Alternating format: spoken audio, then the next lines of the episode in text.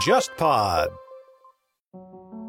非常高兴推荐我们忽左忽右常驻嘉宾陆大鹏老师带来的最新单人播客专辑。过去，他作为翻译者带来了大量的关于世界历史的优质译作，那些故事里不单单有王公贵族，也有市井歹徒，不光有明争，也有暗斗。所以，今天我们带来的全新专辑就是关注历史本身最残酷的那一面。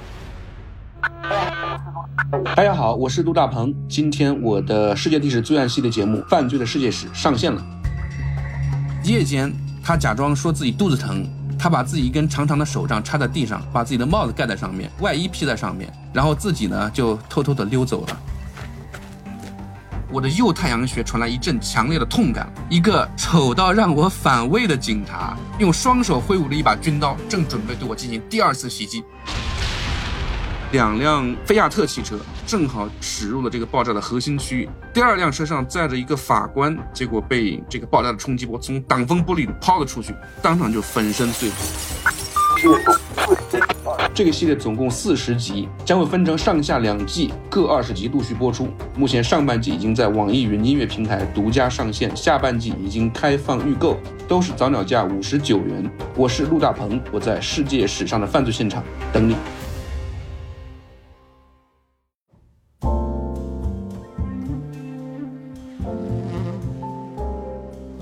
各位午后偏见的听友，大家好，我是郑世亮，欢迎大家收听本期节目。那么本期呢，我们要聊一个热点话题，就是跟流浪动物相关。我也非常高兴邀请到我的老朋友，上海自然博物馆的副研究员，华东师范大学的生态学博士，研究方向呢是动物生态学和保护生物学，啊，何鑫老师，他也是一位科普达人。哎，大家好，我是何鑫，非常开心能够在这里跟大家来探讨一些话题。那本期节目呢，一个大致的背景，我先跟各位聊一下啊。其实各位想必最近也关注到一些新闻热点啊，比如说前段时间成都有一头猎犬啊，就是罗威纳，把一个小姑娘咬伤了。然后呢，各个地方开始对流浪动物进行一个严管。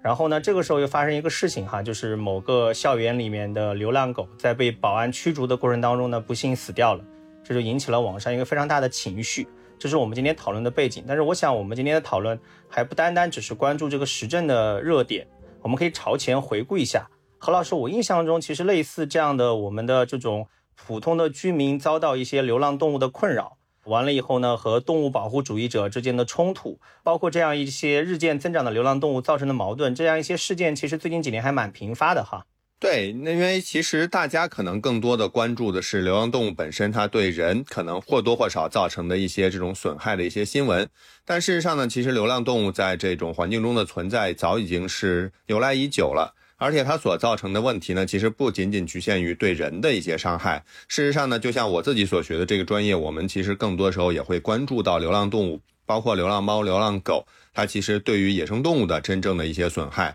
因为它们其实是能够去捕食野生动物，包括去占据野生动物的一些生存空间的，所以这其实也是值得关注的一个方面。嗯，对，其实几年前就上海有个小区，它原本是有四十几只流浪猫的，它平常就喜欢聚集在小区的花园当中，是等待热心居民投喂。后来呢，据说是有的业主啊不堪其扰，他就去针对流浪猫投放药物。啊，就导致这些猫群出现大量的一个失踪和死亡。说实话，我看到这个新闻，我心里也蛮沉重的。因为一方面我是一个养猫的人，我也很喜欢小动物，但另外一方面我又不得不承认，这种流浪猫造成的，就像何老师讲的，对生态环境的影响，包括对人的生活的困扰，又是一个客观存在的现实问题。我觉得这也是我们这个节目非常值得去聊的一个话题，就是说，在这种动物保护。和管控流浪动物可能造成的问题之间，我们怎么取得一个平衡？哈，我想首先向何老师提一个问题。我觉得现在就是国内啊，尤其互联网上这样一种矛盾，这种舆论的这样一种声浪，就是一波高过一波啊，大家几乎是针锋相对。像有的人就觉得流浪猫是扰民的，流浪狗可能咬人，应该被处理。然后呢，又有很多人觉得这种生命应该被善待啊，生态应该被很好的处理。那这种截然相反的看法背后，是不是暴露出我们国内可能在这一方面缺乏一些，不管是观念上的共识也好，或者制度上的具体的管控办法也好？嗯，其实呢，我们觉得这样的一个情况的出现，其实就像刚才郑老师所举的，看起来好像是两个极端的对立的这种观点，但我觉得其实它背后的道理其实是一回事儿，就是大家其实觉得这个流浪动物它在环境中的存在其实是不应该的啊。那么事实上呢，我们有时候会去探讨这个问题的时候，常常会把流浪动物的本源会跟大家去再聊一聊，因为事实上呢，无论是这个猫还是狗本身呢，它其实。生活在人类的环境之中，它应该是作为宠物啊来存在的。那么，不论是它们最早被驯化的时候，还是在现在这样的一个时代，那么它们其实应该生活在人类可控的一个空间里，这才是可行的。那特别是在我们说现代的这样文明社会里面，我们知道这个猫狗本身宠物行业也十分巨大。那么在这种情况之下的话，那么你认这个流浪的猫狗，然后出现在环境之中，本来是对这些动物本身确实是一个不负责任的这种情况。所以呢，就像我们刚才提到一种观点，大家觉得这个要善待它，我觉得当然是应该善待这些宠物。那当然，我们说善待的方式，并不仅仅只是大家可能是，哎，我觉得我很喜欢它，我在外面看到它我很开心，我去摸一摸，我去扔点食物，这其实不是真正的善待。我们说真正的善待，其实在国际上也有很多通用的一些标准。也就是说呢，首先你自己所饲养的这些猫狗。不要把它变成流浪动物，就是说，你真正的去饲养一只这样的一个宠物，你应该善待它，最终把它完成它的生命，而不是说养到一定阶段觉得不好玩了，或者因为其他的一些因素，然后把它投放到自然环境之中，然后让它自生自灭。而这种自生自灭呢，产生的影响就是我们新闻里面我们经常能够看到的对人的伤害，对其他动物的伤害。那么另一方面呢，就是我们说流浪动物，当你已经出现在这个环境之中。那我们应该怎么处理？那么一味的百分之百的扑杀掉，那其实也可能并不合适。但是我们也知道，遇到一些特殊情况的时候，我们经常在国内外也会看到相关的新闻，比如说像狂犬病啊集中爆发的时候，那这个时候扑杀犬只，当然从社会安全的角度来说的话，可能是可行的。但是在通常其他一些情况之下，比如说突然出现一个伤害事件。我们就决定把一个区域的这个流浪动物全部扑杀掉，那这个就过多过少是有一些武断的一个决策了。所以我觉得，对于对于这个流浪动物，就是我们一直在国际上面也有一句话了，就是用这个领养代替这个买卖，也就是说，这个你领养，然后绝育，然后不要让它再回到这个环境之中。但是我们也经常会说，这样的一个操作方式当然是很合适的，但是它确实执行起来的难度也并不小，因为一方面可能我们能够。抓到一些流浪动物，然后让它能够在人的照料之下，可能恢复一定健康之后，然后请人来进行领养。但是大多数情况下，可能并没有人会去领养，最终还是会使得那些收留了更多流浪动物的人，我们经常也会看到新闻，可能他因为养的太多了，他自己也养不下去了，倾家荡产呀，这样的一些情况也都会有出现，甚至可能最后仍然是生态处理。那所以我觉得这个问题呢，确实在。哪里都有啊，不仅是在中国，那么在全世界有时候会有相应的一些情况。但是有些国家呢，可能在法律法规上制定的比较严格啊。我们也知道有些地方说的，就是比如说一定时间之内，这个流浪动物没有人进行领养，那么他们可能会进行这种比较人道的安乐死。那当然也是一种解决方式，而且呢，可能也是算是无损的这种解决方式了。刚刚何老师聊到几块，我觉得都蛮有意思的，我们接下来可以好好讨论一下。一个是流浪猫狗，或者说流浪动物，具体会对生态环境造成哪些伤害，带来哪些风险？哈，另外一个就是说，国际上一些比较通行的、大家都认可的、有共识的管控办法有哪些？然后还有一个我觉得是很有意思的，就是去年呢，上海市出台了一个上海市的防疫动物条例，那其中有一条呢，争议性是蛮大的，说是要采取必要的措施，做好本辖区的流浪犬猫的管控和处置，防止疫病的传播。那么当时呢，其实引发了很多这个动物保护人士的反对，他们就觉得这个很残忍哈，他们就解读说这样子是不是我们在提倡对流浪动物进行一个扑杀，觉得是置动物的生命于不顾啊，很不人性化。那我觉得这里面其实也折射出我们对目前的通行的一些管控的办法或者相关的制度不够了解。我想要不我们就顺着这个切入点往下聊一聊，就是类似这样的管理制度，我们应该怎么样去正确的理解，好不好，何老师？呃，其实我觉得呢，在正常情况之下啊，就像我们刚才说的，除非是真的有疫源疫病这种大爆发的时候，才会进行直接的扑杀之外，那其他情况下，更多的可能也只是，比如说我们进行抓捕的处理。然后这个抓捕呢，那当然就像我们所提到的，呃，国外呢有很多相应的一些案例，也就是说你抓捕之后，然后又没有人领养，又没有人能够证明，比如说这是他自己的，他愿意领回去。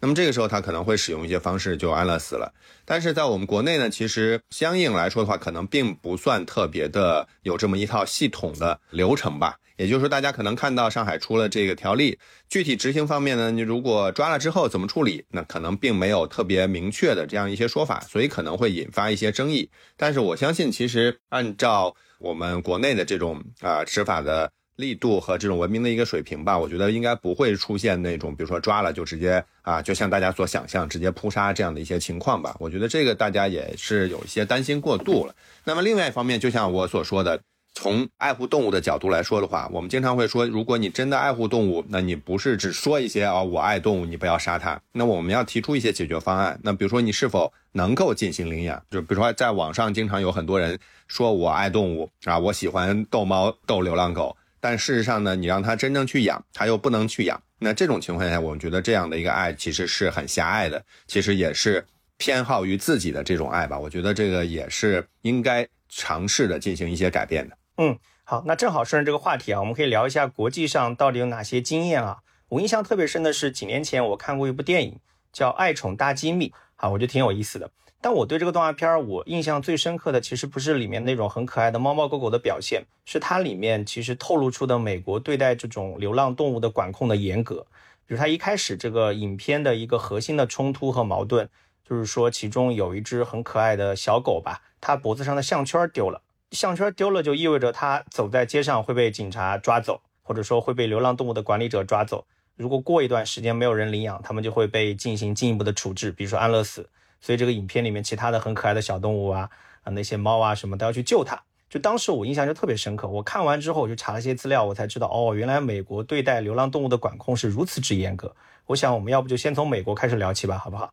嗯，对，就像这个片子，确实我也有印象。那么里面这样的一个戏剧冲突呢，其实就围绕这个展开了。那我觉得这个方式呢，当然我觉得还是可行的。其实就像我们所说的，你流浪动物在户外流浪，那就像我们现在很多地方，中国也面临这样的一个情况。那它确实是对环境是有影响的，不只是对人的环境，对野生动物本身的自然环境也会有影响。那这个时候呢，选择进行抓捕，抓捕之后呢，这种类似于就像我们说这个。动画片里面所讲的，那如果没有人来进行这样的一个反馈的话，那直接进行这种安乐死，那确实也是可行的一个方式，因为否则你也不能一直把它继续养下去。所以呢，这其实美国的这样的一种方式呢，其实还算是比较稳妥的。但是其实我还知道，比如说像有些国家，它对于流浪动物的这个管控措施其实是更严格的。应该是好多年之前了，新西兰曾经就颁布过一个比较严格的一个法令，也就是说，它这个法令其实并不仅仅只是针对于管控部门，而是针对所有人。什么意思呢？就是说，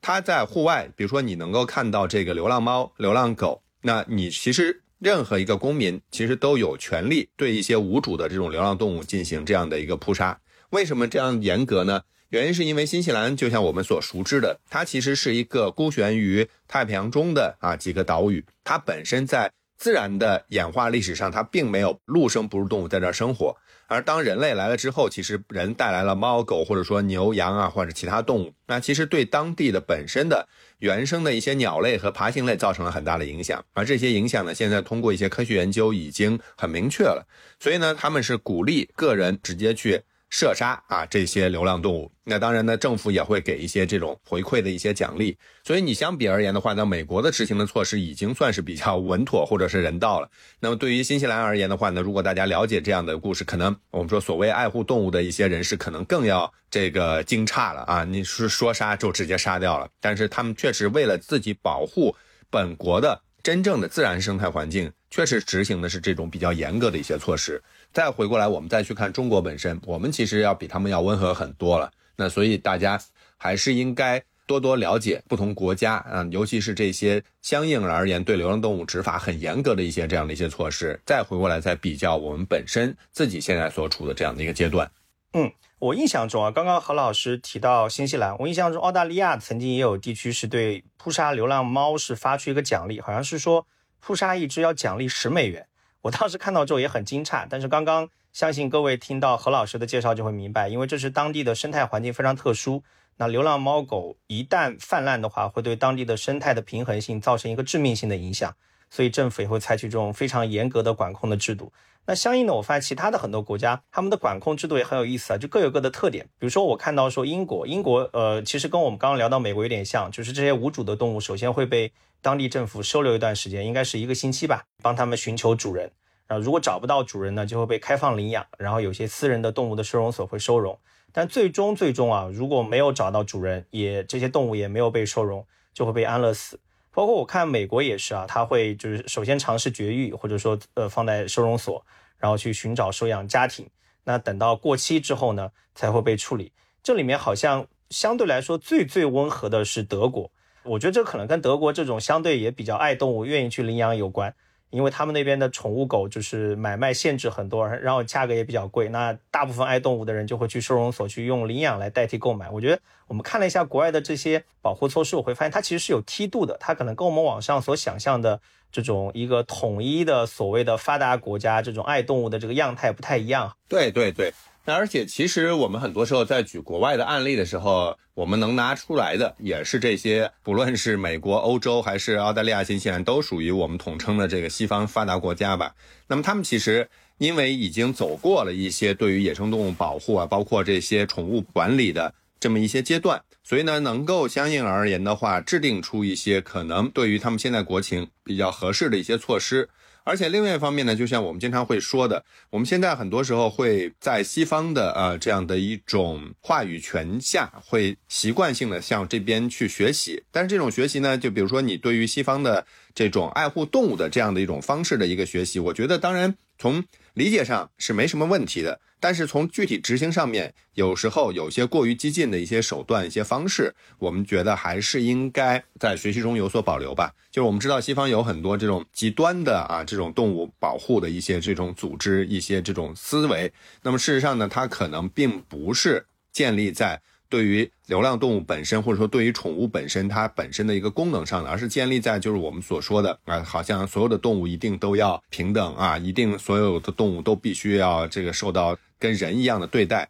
那事实上呢，这种扩大化的一种极端的动物保护呢，很多时候甚至已经不仅仅。局限在这种宠物猫狗身上了，甚至我们知道有些这个农场的这种家禽家畜啊，它可能也会过于极端的要求啊，比如说不能吃啊，不能怎么样的。但我觉得这个呢，事实上呢，有时候我觉得还是有一些过了。因为从基础上来讲的话，我们去满足基本的动物福利的要求，应该就可以了。比如说，就像我们前面说的这个宠物，那你能够给它提供合适的饲养环境，能够满足它的正常的生理需求。那么对于这些家禽家畜，也能够满足这种基本的这种生存的这种需求。然后最后在它的一个处死过程之中啊，然后尽量的是使用生态的人道的一些方式，那么它就应该是能够。被允许、能够被认可的，而不是说所有动物都不能伤害、不能杀害。那这是我觉得这个对于我们说谈到国外啊一些情况的时候，大家有时候还是要分清啊，它有些内容可能是适合我们现在的国情，有些可能甚至连他们自己国家的一些国情也不适应，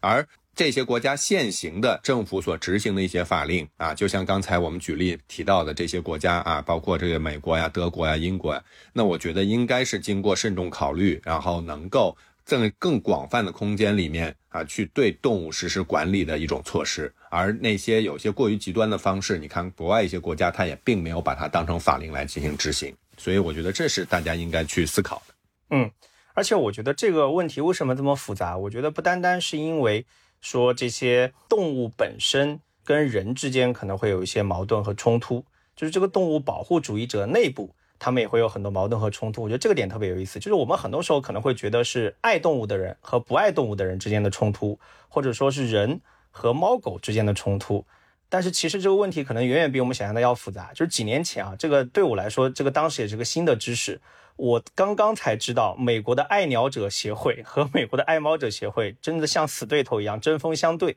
然后为什么呢？是因为户外的流浪猫，包括那些散养的家猫，光是在美国每年就会杀死数以十亿计的这种小型的脊椎动物，就是鸟啊各种各样的小动物。所以导致美国的这个动物爱护者或者动物保护主义者内部，就是爱鸟者和爱猫者这个矛盾冲突是非常的巨大。所以我当时看到这方面的消息之后，我又去深入做了些功课啊，我就不禁就感感叹，就是这个动物的保护或者说对这些动物的管控实在太复杂了，它可能远远超过我们的简单的想象。我觉得这一块也可以请何老师给我们做个介绍，就是这种对动物的保护或者对动物的爱护的这些相关的爱好者或者相关提倡者，他们内部的矛盾和冲突啊，包括相关的流浪动物可能会对生态环境带来具体怎样的破坏。关于这个话题呢，其实我们从旁观者的角度，尤其是从公众的角度，大家看起来好像会觉得这是一个内部的问题，就是大家你们这些人都爱动物，为什么还要相互吵来吵去？其实从我们自己所学的这个专业来说的话，那它其实并不是一个内部问题，它其实是两个完全不一样的一个领域，也就是我们经常所说的动物保护，更多的时候这里面所指的动物，基本上特指的是。这种家养的宠物啊，甚至你稍微扩大一些，可能能够扩大到这些其他的人类所饲养的或者说驯养的这些动物。而我们说的这些对于鸟类的这些保护呢，其实叫野生动物保护，那它其实是另外一个领域。那么事实上呢，这两个领域之间完全不是同一回事儿，因为我们说动物保护它的关键词在于我们说对于这些宠物你要实施爱护。但是对于野生动物保护而言的话，这其实就不是动物保护这样的一个看起来相对狭小的一个范畴，它其实谈的是更大尺度的，我们说对于自然的一种保护了。那它这种保护呢，其实就是我们国内经常我们说的，这就叫生态环境保护中的一部分，也就是野生动物，它其实是生态环境中的一部分，它跟这些人养的宠物是完全不一样的，因为它们本身原来就生活在这个环境中，而不是人类把它带到这个环境中的。那么它在这个环境中是作为先来者，而我们人类以及后来的人类带来的猫狗，包括其他的这种家禽家畜，其实属于后来者。那么对于这些动物而言，它们本身其实现在生活在人类的环境之中，因为我们知道，我们经常会举一个，呃，拿一个数据，就是告诉大家，现在是全球的城市化率是超过百分之五十以上。那么包括城市周边的很多环境，它其实城市在越来越多，在越来越大。那它一定影响了更多野生动物的生存空间，而更不要说，其实人类的一个发展，其实还带动了更多，比如说对于更偏远的森林、旷野、草原、海洋的一些影响。所以在这些区域生活的野生动物，其实受到着很大的威胁。当然，包括鸟类，因为鸟类其实是我们在日常生活中相对来说比较容易能够看得到的一些野生动物，而且大多数的鸟类还有一个共同的一个特征，就是它们会迁徙。所以呢，这个迁徙它具有一定的季节性，所以在某些迁徙的季节，有些鸟类它在迁徙的过程之中，它必然要通过人类的一些区域，就相当于我们举个简单例子，就像上海，上海可能平常的季节里面只有一些常见的留鸟，它居住在城市之中，但是呢，九月份、十月份和春天的四五月份，有些鸟类迁徙而来的时候，它其实因为是沿着海岸线来的，它一定会进入到本来。这段海岸线所在的区域，但是呢，这段区域现在已经没有真正野生的树林了，没有野生的这种滩涂了，所以它们一定得进入人类的，比如说海滨浴场附近，或者说呢，进入到人类的公园。而在这种地方，矛盾就会出现。那么就比如说流浪动物在这儿的生存，那么流浪动物本身它其实是人类带来的，但是它又保留了自己一些来自于自己祖先的习性。所以它可能会去捕捉这些鸟类，所以就会造成很大的一个问题。那么，这是我们拿上海举例。刚才郑老师所说的，这美国因为相对来说他们对这个研究做的比较多，也有相对比较详实的数据，所以我们能够看到它对于美国的整体的一个统计，能够告诉我们每一年有多少的这样的一个野生的鸟类受到流浪动物的威胁。而事实上呢？在全球，我们说很多的一些这种生态环境的一些这种保护的一些指标里面，也会提到，像流浪猫，它就被列为最严重的啊生物入侵的一些物种之一了，因为它本身它在全球都会产生比较广泛的一种影响。所以呢，从这个角度来讲的话，我们说这个野生动物保护和动物保护啊，其实基本上可以在中文语境下，我们认为是两回事儿了。所以这是大家可以去了解了解的一个话题。嗯。刚刚何老师对我们做了一个非常好的科普啊，就是当然也帮助我个人澄清了一些这方面的误会，就是这种野生动物保护和动物保护它并不是同一件事情。那我觉得还可以顺着这个话题往下聊。我看到过一个说法，很形象的说法，他说那个流浪猫就是所谓的这种鸟类杀手，因为它作为猫科动物，它本身它有一个喜欢捕食的天性，就是它哪怕东西吃饱了。他也会去不断的去猎杀这种小鸟，作为一个他的一种，你说是娱乐的也好，或者满足他天性的也好，这样一种习惯。我不知道这种说法对不对啊？我想听何老师聊聊，就为什么它的威胁会如此之大？因为呢，其实这个话题呢，就是我们要去回溯到流浪猫本身，这个家猫，家猫是一个什么样的动物？因为事实上呢，大家可能会想到说，哎，这猫是我养的啊，它很温顺。但事实上呢，我们从家猫的起源上来讲的话，不同的研究者当然有不同的这样的一个说法，但是大多数呢集中在家猫被人类驯化的时间其实并不长，甚至呢有些研究说啊，这家猫可能并没有完全被人类驯化，因为我们直接去比较一下，我们就知道了。比如说我们人类最早驯化的当然是狗，也就是从狼驯化成犬。那么驯化成犬的一个主要目的其实是依靠犬来进行捕猎。那当然呢，在后来。犬逐渐发展出了其他的一些功能，尤其是在最近的一两百年之间，我们人类在掌握了一些遗传学的一些规律之后，相对来说能够开发出我们现在所说的不同的犬的品种啊，也就是说有些是玩具犬，有些是什么工作犬，这其实是很只有很短的历史，在更长时间的历史里面，从这个几万年前到现在，人类和犬的一个主要关系就是一个，它是帮助你进行捕猎的。那我们在想，再接下来驯化的，比如说这些啊牛、羊、猪啊，包括这个鸡、鸭，就比如说牛，它可能帮助人进行农业的一些这种处理，也就是伴随着人类的农业革命而出现的。那么像猪，那其实主要就是作为人类的食物。然后另外一个是马，马是用来驯化来当做人类的工具了，相当于它能帮助你变成交通工具，然后对人类的文明也产生了很大的一个推动的一个作用。但是猫。它的驯化的目的是什么？很多的研究甚至表明，猫其实就像我刚才所说，它不是人类主动去把它驯化的。因为事实上，家猫的出现是伴随着人类的一个文明开始出现定居时代而出现的。定居时代到现在，其实只有短短可能在万年左右这样的一个时间尺度，甚至更近的几千年的时间尺度。在这个时间尺度之下，猫是因为伴随着人类已经能够种植粮食之后，又有地方去存储粮食，而这些粮食会吸引到。我们知道小老鼠啊，吸引到这些啮齿动物前来觅食，而猫家猫它本身是属于叫非洲野猫这样的一个物种的。那非洲野猫原本生活的区域就是北非和西亚，那所以呢，在这一带最早我们也知道，大家能想到的古巴比伦、古埃及，其实都是在这些地方诞生的文明。所以家猫是最早伴随在这样的一个环境中进入到人类的生活之中，而人类呢，可能在那个时代。因为你不再是一个狩猎的一这种奔波的这样的一个文明时代，而是属于定居种植的一种文明。所以呢，在这种时候呢，当家猫进入环境之中，它既没有对人产生伤害，然后又能在谷仓里面可能稍微抓一些老鼠，对人是有益的。所以呢，就容忍家猫的存在，也就伴随着人的这种迁移，那猫也就跟着人走遍了世界各地。而正像我们刚才一开始所提到的，家犬它的那些品种是最近一两百年出现的一样，那家猫。品种要比狗要少很多很多，但是它所谓的一些品种，其实也是在最近一百年甚至几十年内才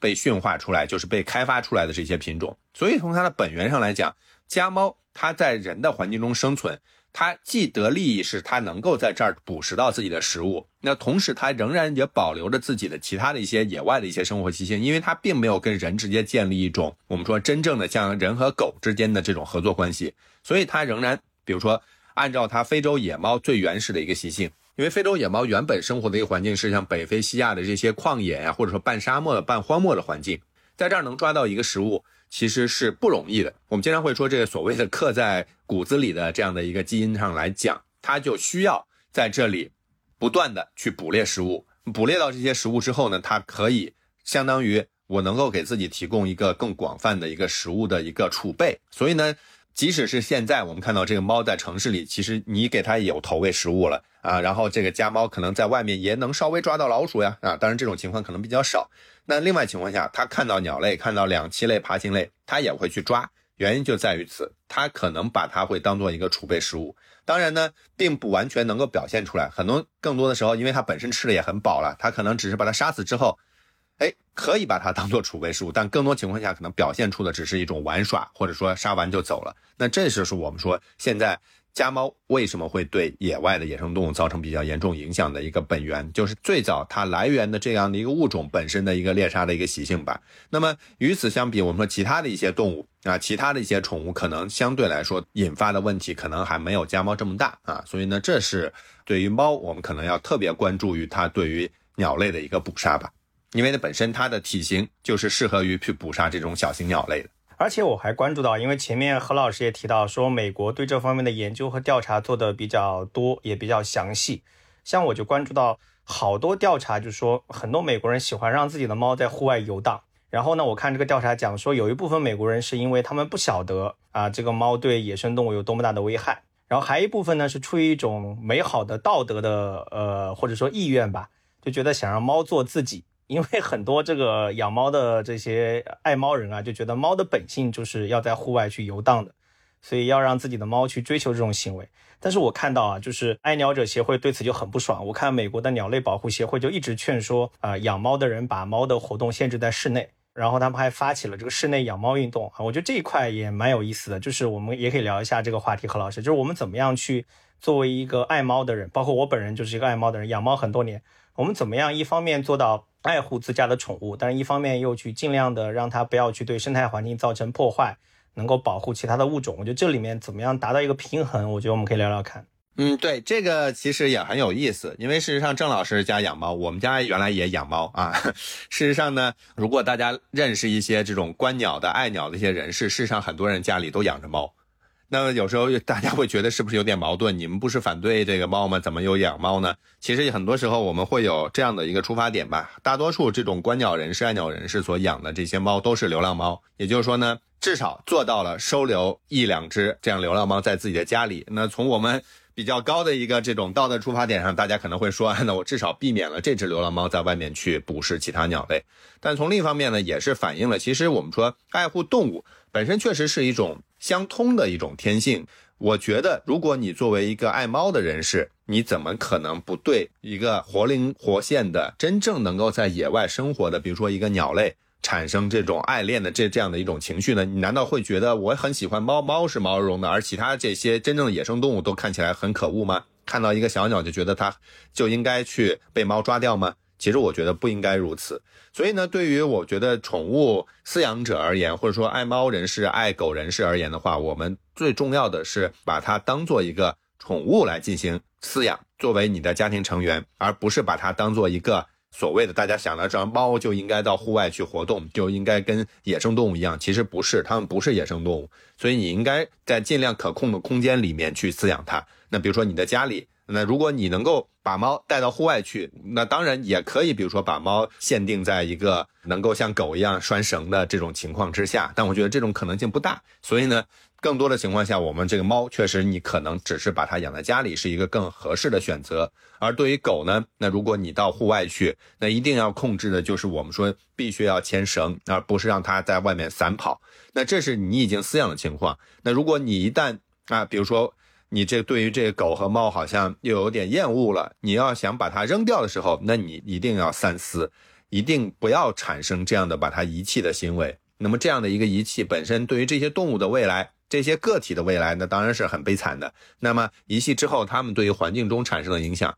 那就会更大了。因为猫的问题，刚才我们谈的比较多，那其实狗的问题其实也会存在。流浪狗本身在户外，它其实会逐渐恢复它。作为生物学本质的狼的这样的一些生物学的一些习性，也就是说，它们需要会去找到群体，因为狼是群居动物，不像猫，所以呢，它们可能会集群。那么这种集群的过程呢，就会使这个流浪狗群产生更大的一些攻击的一些能量，而这些攻击呢，可能在于它们也许也会去攻击一些本身在这里可能出现的野生动物，再加上它也可能会去攻击人类，造成更大的一个威胁。所以我觉得这个对于宠物饲养者而言的话，我们爱动物就把它养在自己家里啊，我们就要相伴终生这样一种概念。嗯，那我觉得正好我们可以顺着这个点往下聊一下，我们作为爱动物的或者养宠物的人啊，我们怎么样承担起我们的责任？就是不要始乱终弃，而是要不离不弃，承担起责任，对吧？不要把它随便就遗弃掉或者放到野外去。还有一块，其实我觉得还有一些具体的技术手段，比如有个很好玩的事情啊，我也是前段时间刚刚了解到。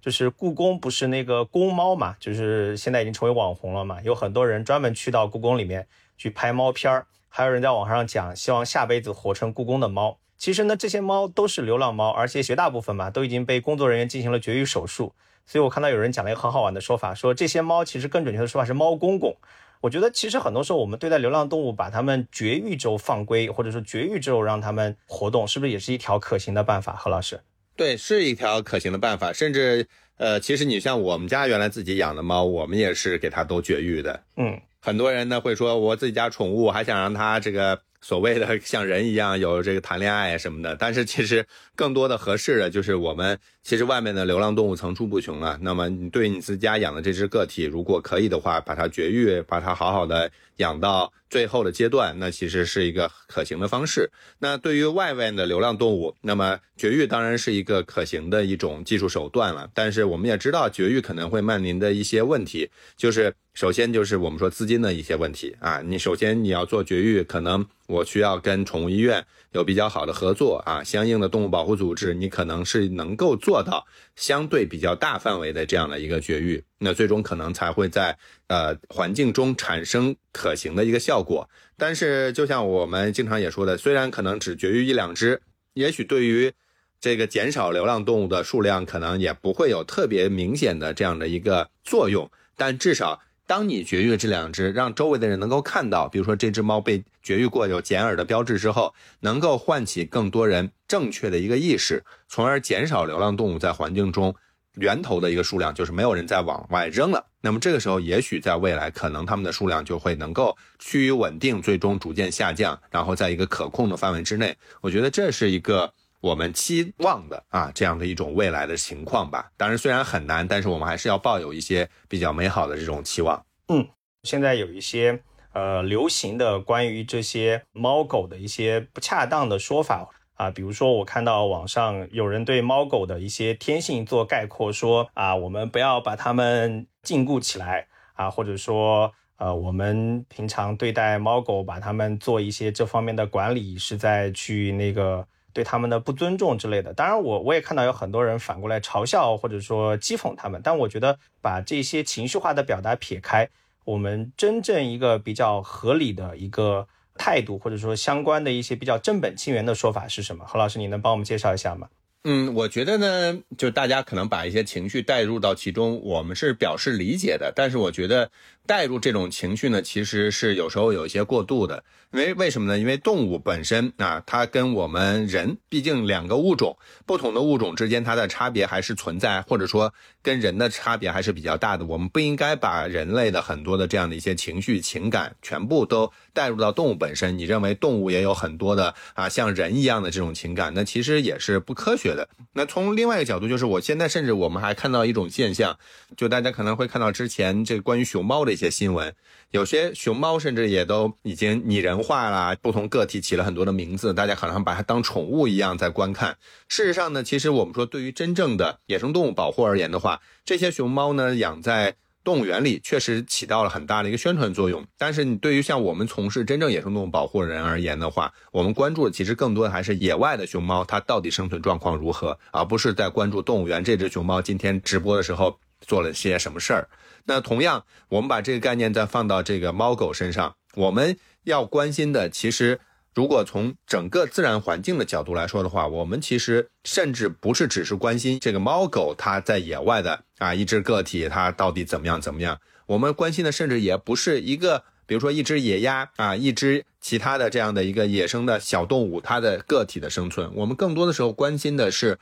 这样的一个物种。它在野外整体种群的生存状况，所以我们从来不会去专门针对于一只个体它的一只存活、它的一种生存的现状而做过多的文章啊。比如说，大家看到最近还有一个新闻是这个。可可西里有一只狼，好像被狗一样了，因为一直被投喂，大家很关心这只狼的生存啊。有些人说好，有些人说不好。但是从整个的自然环境而言的话，这只狼它的生存与死亡，其实对于环境的影响并不是很大。我们关心的是它所在这个区域，其他的狼的群体，它们的环境是否得到改善，它们是否有。整个种群扩大一点的希望，或者说他们的种群扩张出去一点的希望，这才是我们在做自然保护时候所关注的事情，也是做野生动物保护时候我们所关注的。所以呢，我们如果把这样的一个思维再转回来，再去谈流浪动物的时候，其实我们就很容易能够去理解了。那么，流浪动物对自然的破坏是比较大的。那么，在这种情况之下，我们希望大家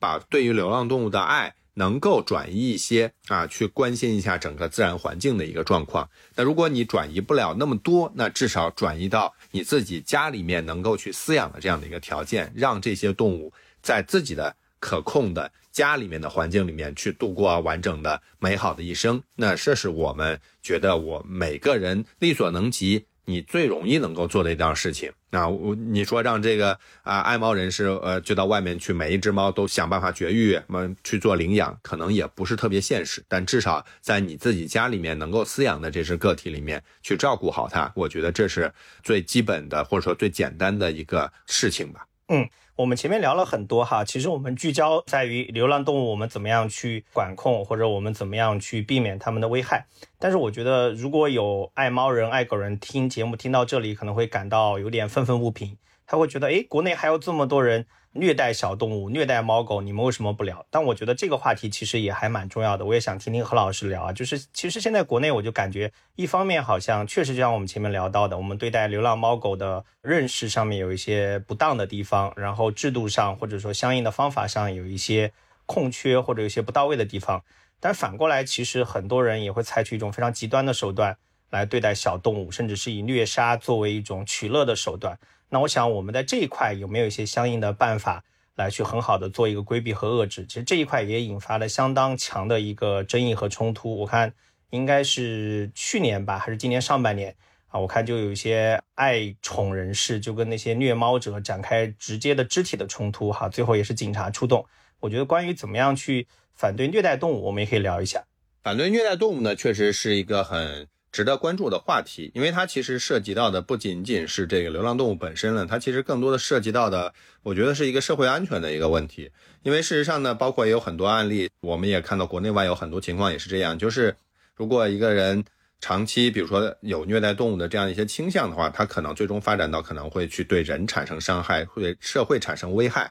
所以从这个角度来讲的话，那么。这个虐待动物肯定是应该去管控的，但另一方面呢，就是我们说从国家现有的发展阶段而言的话，包括我跟。有一些节目里面，我们有一些律师啊、法律界的人士也谈过这样的一个话题。事实上呢，就是我们确实在这方面呢还处于一个比较空白的状态，那也是必须要承认的。因为在国外，可能有些反虐待动物呢这方面他做的比较齐全，原因是因为他们可能已经在对于野生动物、对自然环境的保护方面做了很详细的一些规定、一些制度的一些这种规范的一些建立。但是在我们国家，对于野生动物的保护，其实很多时候还存在很多的一些空缺。那更不要说我们说对于这些宠物，对于这些家养动物，它的一些这种保护和管理。呃，我们当然认为我们国家应该已经在做啊这样的一个反虐待动物法这种相关法律一些推动了。因为你会看到《野生动物保护法》，事实上呢，在上世纪八十年代推出后，前两年才进行过这样的一个修订啊。那当然，虽然修订相隔的时间比较长，但至少是一个可喜的进步了。而这些进步中呢，有些是进步的比较好，有些可能还没有达到我们的预期。所以你看，野生动物的保护其实作为一个全球公认的这样的一种准则，在我们国家呢，其实都是属于循序渐进的这样一种状态。嗯，然后呃，何老师，我知道你本人平常在这方面的科普活动也做的蛮多的。呃，前段时间有个电影，就是关于雪豹的，就雪豹和他的朋友们，我看你也组织了相关的科普的观影的活动，然后有一些平常的观鸟啊，或者相应的讲座，你也会积极的参加。能不能最后请你给我们的听友介绍一下你在这方面的一些相关的活动，或者相关的著作，或者推荐一些让我们能够更加丰富我们这方面的知识的，你说是电影也好，或者书籍也好。哎，好的，好的。那事实上呢，就像我们今天一开始有介绍，我是在自然博物馆工作的。那当然，我也介绍过，我也养宠物。但是我们更喜欢向公众推广的，其实是让大家在自然界里面去看看真正大自然的一些状况。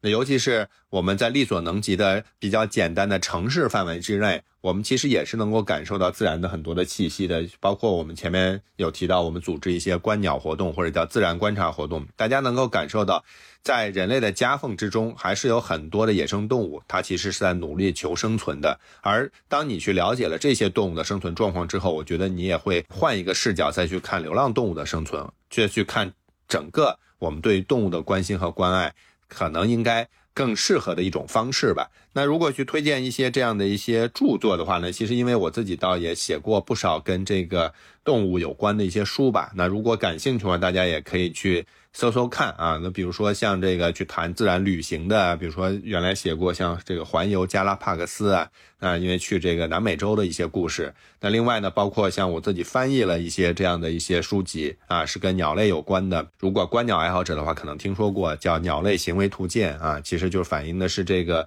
呃一个通过行为来辨识鸟类的一种方式。包括今年刚刚翻译出来一本，就是我们叫《鸟类星球》，它其实是一个世界上特别著名的鸟类自然摄影师啊，讲述他拍摄鸟类的一些故事。那如果从更科普的角度来说的话，就是如果我们小朋友喜欢看的话，像我们原来还出过一些绘本，我自己写的，像这个去湿地观鸟啊，还有恐龙有关的，因为我们在自然博物馆嘛，我也很喜欢古生物啊，比如说有个叫。呃，寻找最大的恐龙啊，类似的这些书籍，那如果大家感兴趣的话，也都可以去看。然后最后郑老师也说，如果有一些纪录片的话，那事实上刚才郑老师有提到的，像雪豹和他的朋友们，就是很值得推荐的一个纪录片啊。它是我们中国人自己啊，我们拍摄的，那主要是跟我们。中国特别著名的自然保护的这老师啊，西志农老师他们的团队来进行这个拍摄设置的。那我觉得这些吧，啊，我觉得是值得大家有兴趣的话可以去关注关注吧。也是希望大家能够把关爱动物、关爱宠物之心转换到更广的一个范围之内去关注我们的自然啊，最终能够携手起来一起去关注我们的整个的环境和整个地球的一个未来吧。嗯，好。那非常感谢何老师今天做的一个很精彩的分享啊，也感谢何老师最后的推荐。确实，很多关于大自然的东西呢，我觉得我们去深入了解之后，我们内心的这种意识也好，或者相应的爱也好，会有一个提升，更加从一种小的范围朝着大的范围去扩张吧。我觉得最终可以起到一个我们整体上对生态环境的这样一个保护和关爱。那也非常感谢何老师来到我们本期节目。希望今后还会有更多的机会，请何老师来跟我们做分享，包括何老师刚刚提到的古生物啊，或者是观鸟啊，我觉得都是很有意思的话题。谢谢何老师，也感谢各位收听本期节目。好的，谢谢郑老师，也是谢谢大家。嗯，好，我们下期再见，拜拜，拜拜。